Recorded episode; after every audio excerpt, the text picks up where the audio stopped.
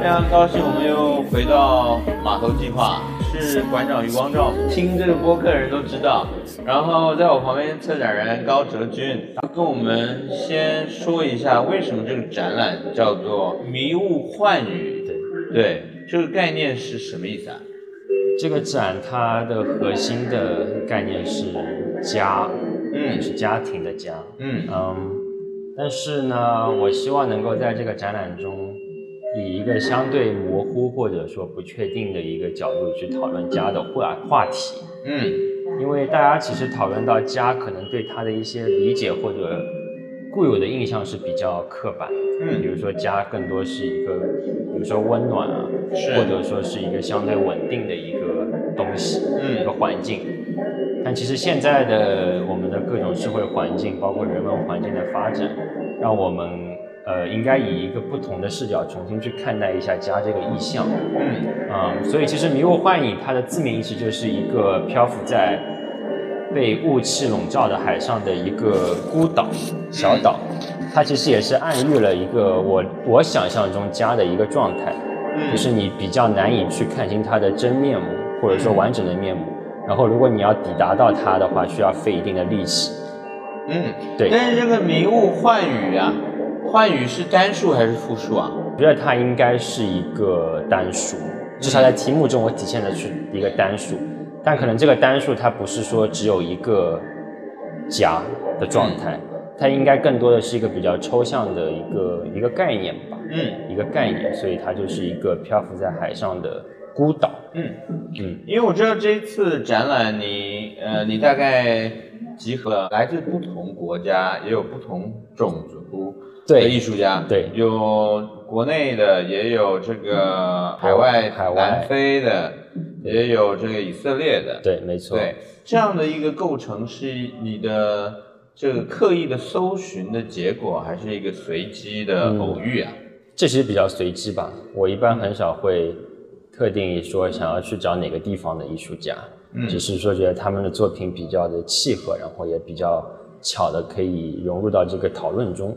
所以就找到了他们，像南非啊，包括以色列的艺术家。其实，但是如果说你从一个更加历史的角度去看的话，嗯，这些地区，比如说以色列，它确实是一个呃，经常会让我们想象到一些不稳定事件发生的一个地方。嗯，在这种不稳定因素下面，其实家对一个个人来说是显得尤为的突出的一个问题，尤为的重要。因为如果说你是一个非常平稳的状态，我们可能平时不一定会想到家这个事，只有在一些比较冲突和对立事件发生的时候，我们更容易会想到一个所谓家的概念。这个是我的一个一个一个想法。嗯，其实家这个概念呢，就算不是因为国家、种族或是纷争发生的原因，其实也已经在我们现在生活经验里面不停的在变动。对，包括呃来北京工作北漂，或者来上海工作沪漂，也是一种家的移动跟概念的转换吧。对，是就是这些迁徙的人，或者说是漂流的人，家会对他们显得更加重要。但是回过头来说，在这种结构之下，家就会容易被想象成一个所谓呃，比如说你的归宿，或者说一个相对比较固定的一个形象。嗯，而这是恰恰是我希望可以去有一些更多讨论的一个点。这一次的讨论，其实几位艺术家都是用影像的方式来呈现。对，那我们可能可以后面再来讨论，可能给来参观的观众什么样的参观的建议。我们现在可以先介绍认识一下艺术家的作品吗？可以。我们这次四位艺术家，然后其实第一位艺术家来自南非，他的名字叫做 Labonhan Konya。嗯，呃，是一位黑人女性艺术家，是。然后她这次带来的一件作品就是一个三屏的影像装置。嗯，呃，这件作品其实它比较的概念化一些，我觉得。嗯，它的这件作品的核心的关键切入点在于治愈、治疗，就是艺术疗愈的疗愈这个话题。所以它的影片并不会有很强的叙事在里面，更多的是一种艺术家在片中所展示的一种身体的行动，或者说是一种行为。那这个作品的名字如果翻译成中文，其实叫做《光之歌》，或者说是“光的歌”。光就是光亮的光，歌就是歌曲的歌。嗯，为什么叫这个名字？其实跟艺术家的个人非常有关。他的名字叫了邦荒康也，康也在他们呃南非部落的语言有一门语言叫做索托语，是他们当地说的一门语言。康也它的一个词源的意思就是光，是就是呃光亮光线。嗯，然后他的这个。另外一层意思就是他从个人的经验中提取了这个歌曲的意象。我想问大家一个问题，或者我们这么讲，就是回到我们一个非常重要的概念，就是你的姓氏。是。呃，每个人都会有他的姓，在一个大部分的情况之下，我们会从我们的父亲里面继承我们的姓，这是一个比较嗯。对，因为我们大部分都活在父权社会。对，呃，尤其是比如说，甚至包括比如说国外一些欧美地区，女性在。嫁给了某一个男性之后，她的性会跟着这个男性去做一个改变，这是一个呃非常常有的一个现象。嗯，但对于这位艺术家来说，康爷这个姓他是继承他的母亲的姓，哦，并不是他的父亲。呃，虽然说现在很多很多的人开始对这个姓氏的继承有了一些想象，但是其实就像于老师说的，我们更多还是从父权那边继承了姓，而这个艺术家他从母亲那边继承了他的姓，其实也是作为一种。呃，女性独立或者说是女性思想的一种一种体现，是，这是一个非常重要的一个一个因素在这件作品之中。所以，《光之歌》《光之歌》它是有两层含义，光既代表了这个艺术家的一个姓氏，而这些作品中你可以听到这个背景音乐，它其实是和另一位呃音乐家做了一个合作。这些音乐的这些元素其实就是来自于他们呃南非本地的族群，他们用来传送他们。家族姓氏的一种方法，嗯，比如说父亲会唱一首歌，这个歌中会反复强调他们的姓，这样他们的后代都可以知道，哦，我的这个姓是这么来的。因此，他把这种当地部落的一些相对父权的这种声音和音乐形式，和他从他母亲那边继承来的姓做了一个结合，嗯，他其实就是暗喻了他自己想要去挣脱一个父权统治的一个这么一个一一个期望，嗯。然后，并希望能够通过这个相对疗愈的声音音乐来给大家一些一些鼓励，或者说是一些治愈。所以，这其实是这个片子呃核心的一个一一一一个观察一个概念。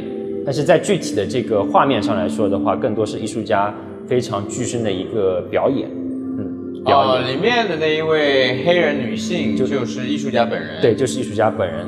她现在做的行为就是她在擦拭一个灯。灯塔吧，灯塔的灯。对，灯塔的这个灯，因为它是三屏嘛，最右屏它在擦拭这个被灰尘笼罩的灯塔的灯。当它把它擦干净的时候，光从里面就会射出来，嗯，也就象征了它一种女性的力量开始在黑暗之中照出一条道路，去冲散了一些一些枷锁。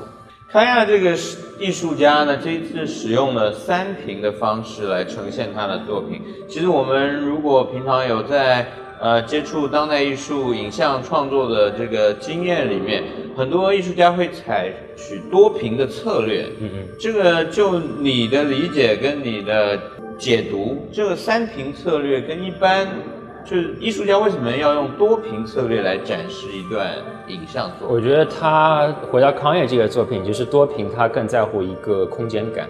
嗯，我觉得他是更在乎空间感，因为他这个。他这个三屏其实也不像我们常规看到的一些三屏，更多的一些多频道，它可能是同步的。嗯，但这个三屏其实它同一时间只有一个屏幕在发生内容，所以他希望我们的视线、我们的身体状态随着屏幕的运动而运动。哦，包括声音，它也是采用了一个呃六频道的输出，每个屏幕配了。两个声轨输出，这样希望，比如说我们在看右边这个频道的时候，声音是从右边过来；，嗯，看中间的时候，声音是从中间过来。它其实更加强调一个空间感，就是因为他的作品没有特别的叙事，而是更多是艺术家具体的身体行动，所以也就是要求我们观众更强调一个身体的感受，而不是单纯的文字阅读式的这种理解作品。明白，明白，就利用这个三屏空间的切换。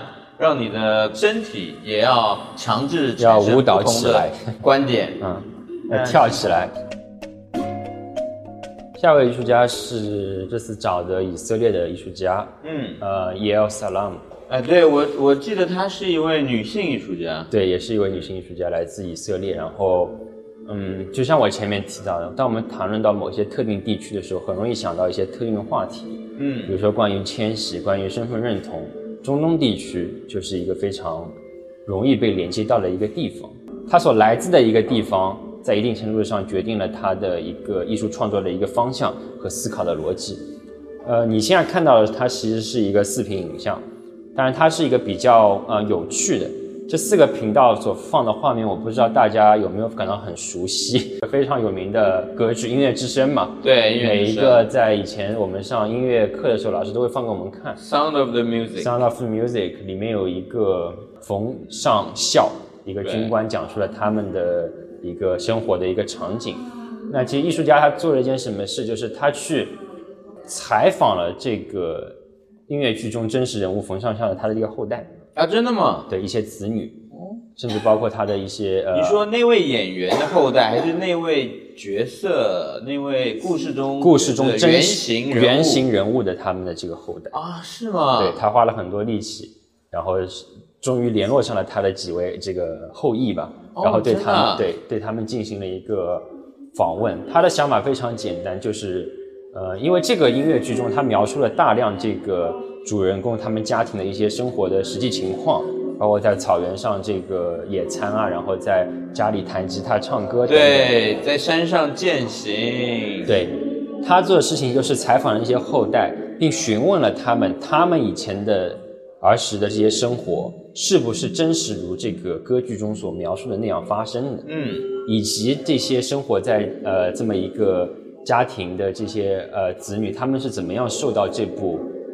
非常大众、非常流行的这个音乐剧中所描绘一些场景和思想的影响，是这个。其实他最后得出了一个大概的结论，就是有一些场景是和他们真实的生活高度契合的，就是来源于生活；还有一些就是有一些非常明显的这种分裂和割裂。所以这个其实呃，这四个频道中分别是来自四位他的后裔，他讲述的一些一些一些话和一些感想，然后配了他们这个音乐剧影片的这个场景。所以你一方面看着这个完美、令人感动的电影画面，然后一边听着真实后裔主人翁讲述他们的童年，对他们的童年，包括以及他们成年后的生活是怎么样受受到这些大众文化影响。当然，如果说你再往往大了去讨论，那就是讨论呃大众流行文化、歌剧文化它是怎么样影响了个体身份的一个塑造。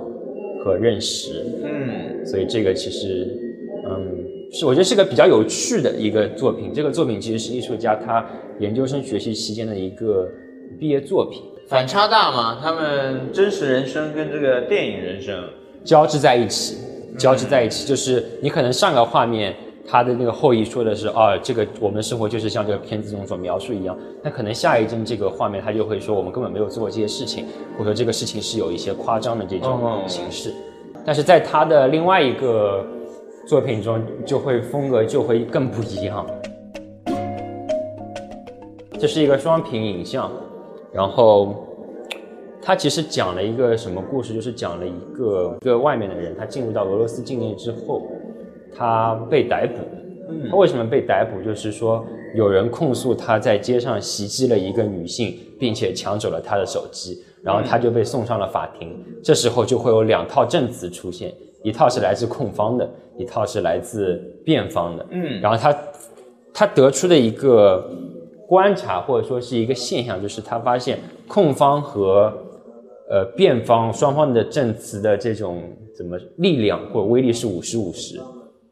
所以就是没有办法给他定罪，但你也没有办法给他脱罪，就是他在处在一个非常呃奇怪的一个状态。这是一个真实案例吗？呃，这是一个想象出来的，一个一一个表演出来的一个景象。比如像左边这个，他就在讲述的是控方的一个说辞，就是类似于他在路上拳击了这个少女，或者抢走了她的手机等等。然后待会儿这个右边会出来这个辩方的证词。嗯，但其实我一开始。嗯，跟他讨论这个作品的时候，我说我这个主题是家嘛，但我感觉好像这个好像跟家没什么关系，他好像是在讲什么法律这种东西。但是艺术家他就给我了一个他个人真实的一个例子，他也有时候会去一些国家，去一些国家，然后他就会发现他经常会被，嗯，会被故意针对，或者说是会被扣上一些莫须有的这种不能说罪名，但至少是一些非常莫须有的指控。他其实做的一些事情。并没有明显的违反当地的法律，但是可能因为他的这个身份的原因，导致了他会更加容易被认为是一个嫌疑人，或者说是认为他是一个会犯错的人，有点类似于有罪者论。当你没有办法去判断一个人是否真的犯罪的时候，你假设他是真的犯罪。啊，对，presumably guilty 嘛。对对对，是。呃，假设先假设有罪，对，先假设有，还有一种是先假设无罪嘛。所以说，他其实更多的是讲的就是他的这种身份会让他牵连到一些很多这种假设有罪的这种环境之中。所以这也就导致他，他如果说他是一个渴望去拓展世界，渴望到更多的这些世界去，可能如果是安家的一个状态的话，他会遇到非常多的困难，因为他不备受欢迎，并且这种欢迎不仅仅是可能我们言语上对你的一些。呃，一些辱骂或者什么，而是真的可能会被送上法庭，因为送上法庭，你就会进入到一个法律的程序之中，它就会变得非常的严谨，或者说是按照一定的条条框框的程序去进行下去。嗯，在这个过程之中，其实你没有办法去控制自己的这个状态，你只有你两个律师，辩方和控方，但是他所以他模拟了一个控方辩方两个方证词威力五十五十的状态，所以让他。陷入到了一个既没有罪，但同时又有罪的一个身份。对，因为通常大家对于家或家乡的想象是在一个家乡的环境里面，所有人都知根知底吧？对。所以你可能有一个非常稳定的认同跟归属。你一旦是变成到了异乡，变成异乡人，在地的族群说你是什么，就是就是什么。有一句话叫“强龙难斗低头蛇”，是是是，就是。确实会有很多问题出现，所以，嗯，所以这也是为什么可能你在一些更加以前的一些创作之中，比如说游牧的人群或者说离散人群，他们对家的想象就是一个更加偏向于温馨或者说是稳定的一个状态，因为他们在外受到了攻击，所以家会被容易塑造成一个治疗的港湾。但如果很多人这么做，就会导致家这个意象它变得非常固定，非非非非变得非常的单一。所以这个展览其实就是想反过来想一想，家还有什么样的可能性？嗯，他不会给出一个答案了。其实就是说，更多是一种非常模糊的，在不同的能指之间滑动，跟你的所处的环境、人、族群都有影响。对，是。那下一个展厅其实会更加的，我觉得会更加不一样一些，因为前两个作品它其实更多的，我觉得它会讲的更加的抽象一些，笼统一些。但是下一个展厅可能会更加的具体一些，嗯，甚至包括到一些非常具体的个人叙事。啊，这个，因因为我们一仓美术馆的艺库有两个独立的展厅在江边，现在我们来到第二个展厅，嗯，马上就闻到一堆稻草味，草味，草味。这是哪位艺术家的作品？你现在看到的是单品影像，来自呃香港艺术家李继忠。他二零二二年创作的作品叫做《虚无相远》。李继忠是一位，用我们现在艺术界的话，他是一位可能做研究型创作的艺术家，也就是他的作品涉及到大量的研究调研、田野调研，然后包括一些书籍的这种查阅的工作，更像是一种档案的建立。这个作品它其实有个更大的背景。这个所谓研究型的艺术。实践，嗯，可以说是一种艺术圈里面的训诂学吗？嗯，考考证吗？考呃考考据吗？考究吗？是这样吗？它可以是，它可以是考考证，比如说考据可能是研究型创作中的一个面向，更多的是一些做，甚至是可能是做考古的艺术家。但有些艺术家可能是收集了大量的历史素材、历史资料，然后再加上自己的一些实地的这种验证。那他最后可能并不会给你一个具体的结论，或者说一个具体的答案，他可能就会给你一个相对开放的一个东西，因为他可能也没有办法对某些特别的问题真的去给出一个具体的答案。所以这就是艺术家在处理历史材料上面跟所谓的历史学家不同的地方。对，历史学家这也是我们说学术研究和艺术型研究、研究型艺术之间不太一样的地方。嗯，艺术它更加开放一些，我觉得。他也不需要去刻意的按照一些所谓知识型研究他所应该遵循的一些规则和逻辑。那回到这个单品，这是讲一个士兵吗？对，这个片子其实很很很有来头，或者说它的背景故事非常的复杂。它的时间点聚焦在二战时期的东北。嗯，二战时期的东北。嗯，我们知道当时其实东北那一块建了很多这个铁路嘛。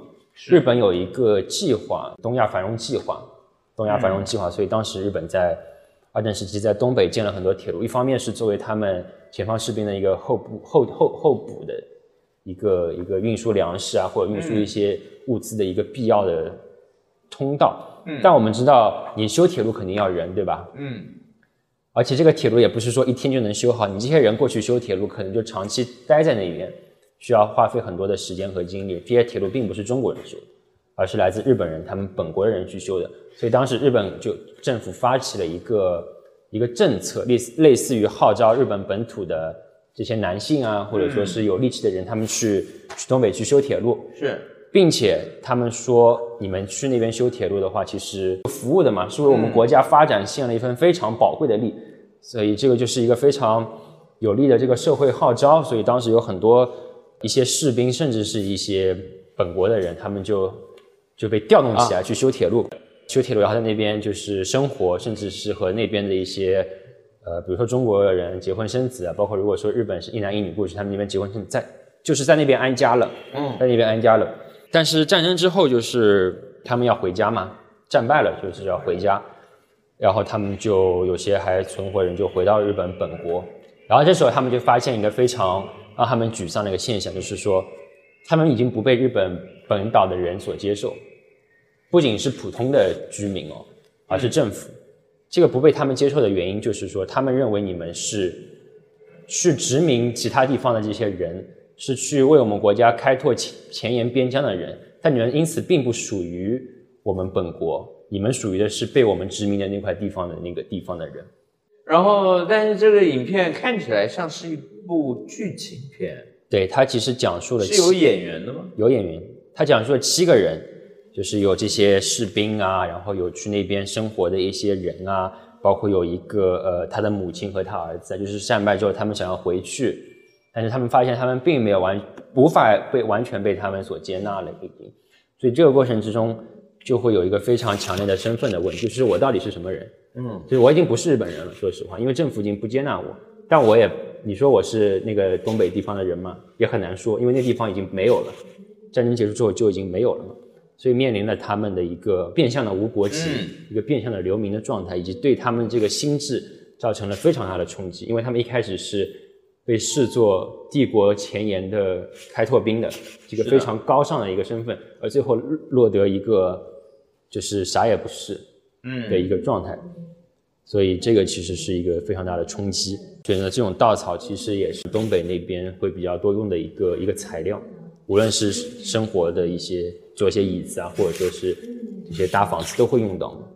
所以我可以理解，就是说这个艺术家透过大量的文件档案研究、了解、收集，然后呢，呃，自己写了一个剧本，里面牵涉到七个。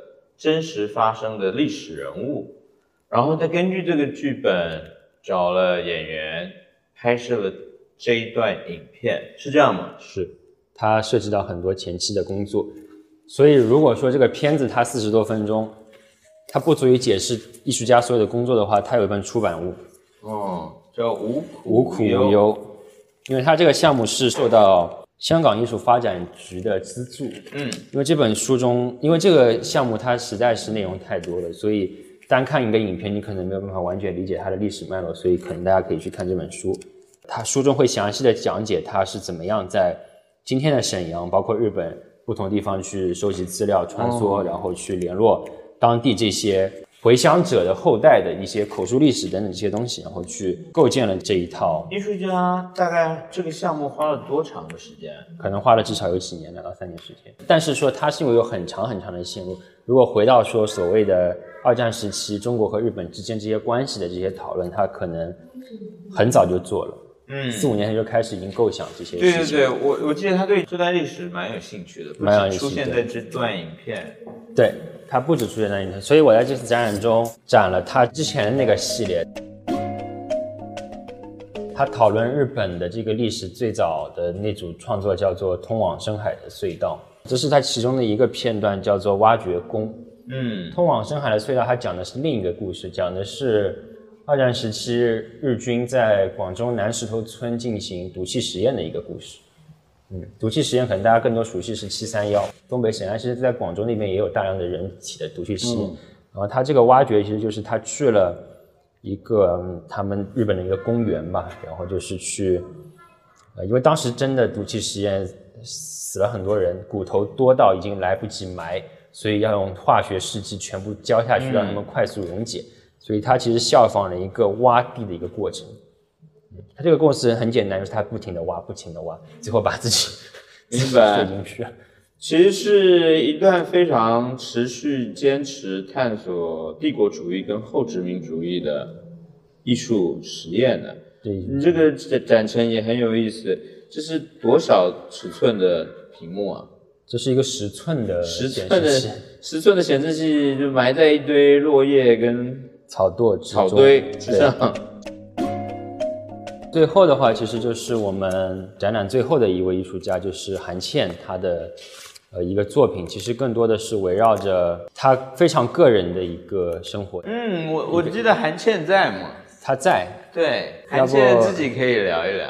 要不你自己讲一下？你可以分享。她其实就是这作品，主要应该是围绕他奶奶的这个故事，就是围绕他奶奶作为一个武钢的这个大型的这个炼钢企业所发生的一些这种迁徙啊，包括在国内的这种宜居的这种生活的这种背景。那其实这个片子是他最新的一个影像创作。武钢是武汉吗？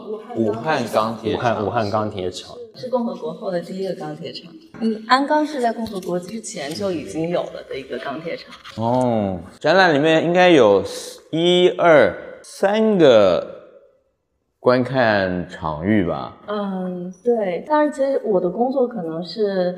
一直围绕着，我觉得可能有三条不同的线索吧，是关于工业、个人和自然之间。但可能整个大的背景，它是有关于中国的这这样的钢铁的工业史。但其实更在意的是它它背后牵引出来的这种个人的迁徙，包括在这个里面暗藏的那些关于自然的迁徙。所以这个片子它可能是一个呃。更多关于个人跟自然之间的那一个层面的，其实我在今年年初在上海做的一个展览的时候，在那个作品拍摄那个作品的一些素材的时候，然后无意回到。呃，之前我奶爷爷奶奶的那个老房子的地方，因为那个房子已经拆迁很很多年，但也一直没有建成。在武汉吗？嗯，对，因为其实整个武汉的青山区都是因为武钢的建成才有的这么这样的一个工业城区。那在武钢在一九五八年选址之前，青山区仅仅是作为武汉郊区的一个这样的自然地理意义上的渔村。青山这个词也是在呃。很早之前，那个陆游的这个诗里面是提过的，但是当时指向的是一种自然的青山，而不是现在这种工业意义上的青山区。嗯，嗯，所以就是在整个的城区，它其实都是因为这样的一个大的钢铁厂而来引来了这样这么多的人。那主要其实当时主要。围绕在青山区的原始居民，百分之六十到七十都是来自于东北鞍钢的，曾经在鞍钢里工作的工人，因为他们沿袭的就是鞍钢的经验，包括他们的身体的经验。你可以看到整个青山区有非常多像辽宁街、本溪街这样的街道名，包括呃地方的方言，其实是融合了东北话和武汉话的。这些人是在这个地方徒手打造出了自己的一个这样的家园，因为曾经是。呃，湖泊丘陵的这样的一个地带，那整个青山区的建筑其实也沿袭了当时的鞍钢的建筑，因为它没有办法在，就是那一年大概有十万多的人从全国各地来到武汉去建设武钢的这个建设，它没有办法在那么短的时间能够迅速的。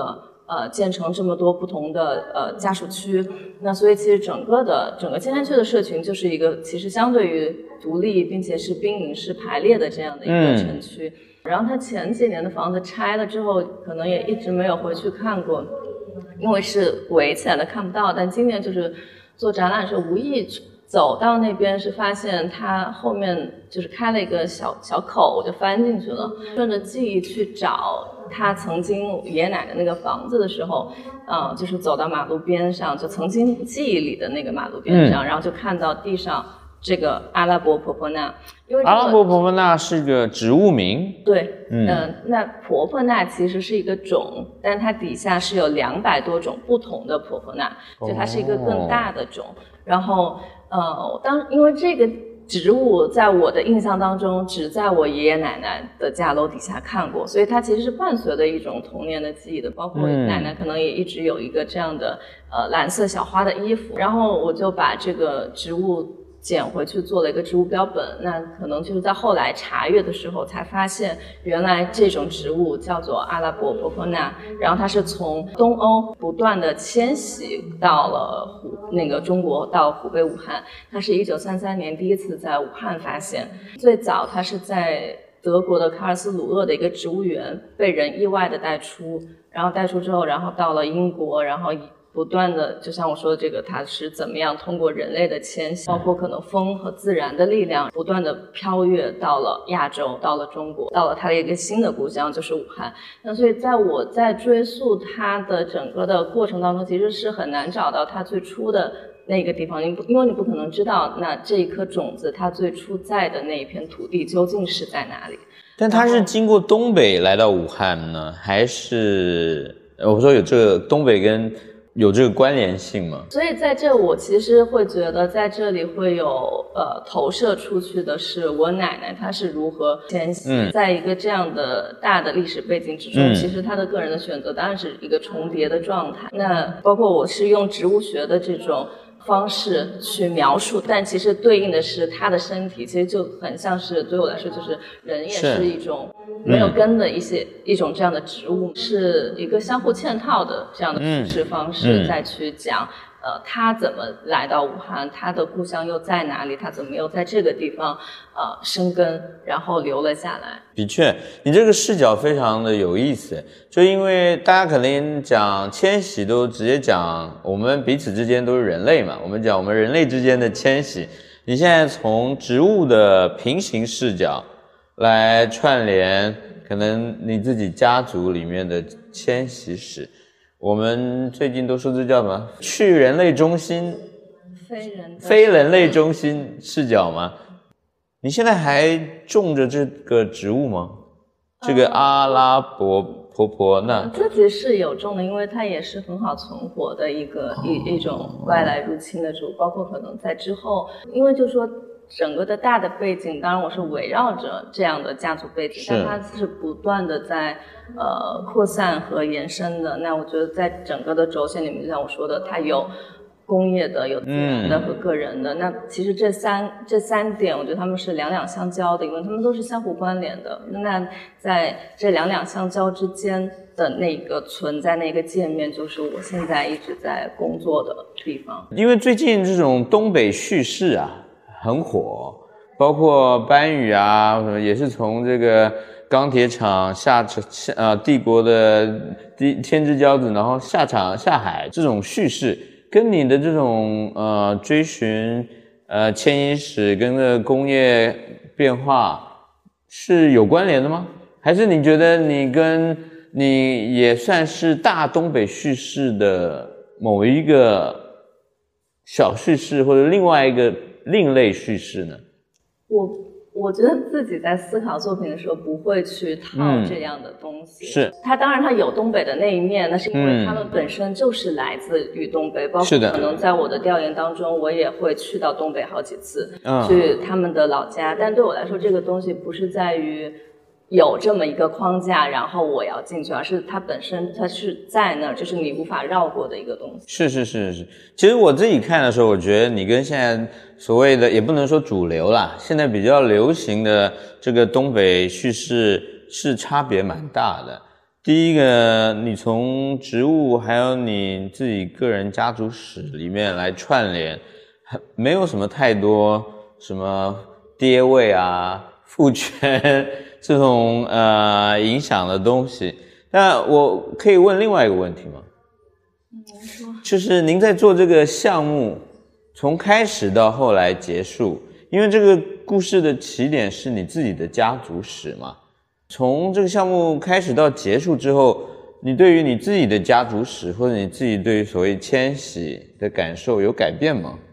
嗯，当然会有，就是，呃，因为其实我在欧洲的创作其实也是围绕着呃可能自身的这种存在，然后去寻找某一种确定的东西，呃，但但因为我太早出国了，然后也一直在一个很。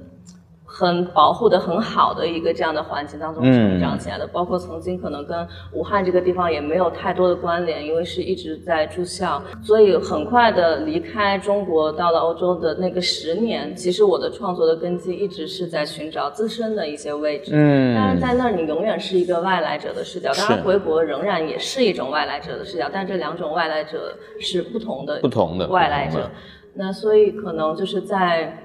呃，回来之后是慢慢的发现，在这个背后，原来我想找的那一个东西，它是绕不过这个层明白的，就它一定是相扣在一起的。嗯嗯，我觉得这个是，嗯，肯定是会经历的这一个阶段，就是你在这里面去寻找一些这样的过去的东西。嗯。过去的东西可能有有很多很多的原因，可能呃忘记或者是呃没有那么清晰。我觉得经过这一段创作跟追寻的过程，你也没有排斥它，你也没有否定它，你反而是更直面的正视它。这个展览里面还有另外两个。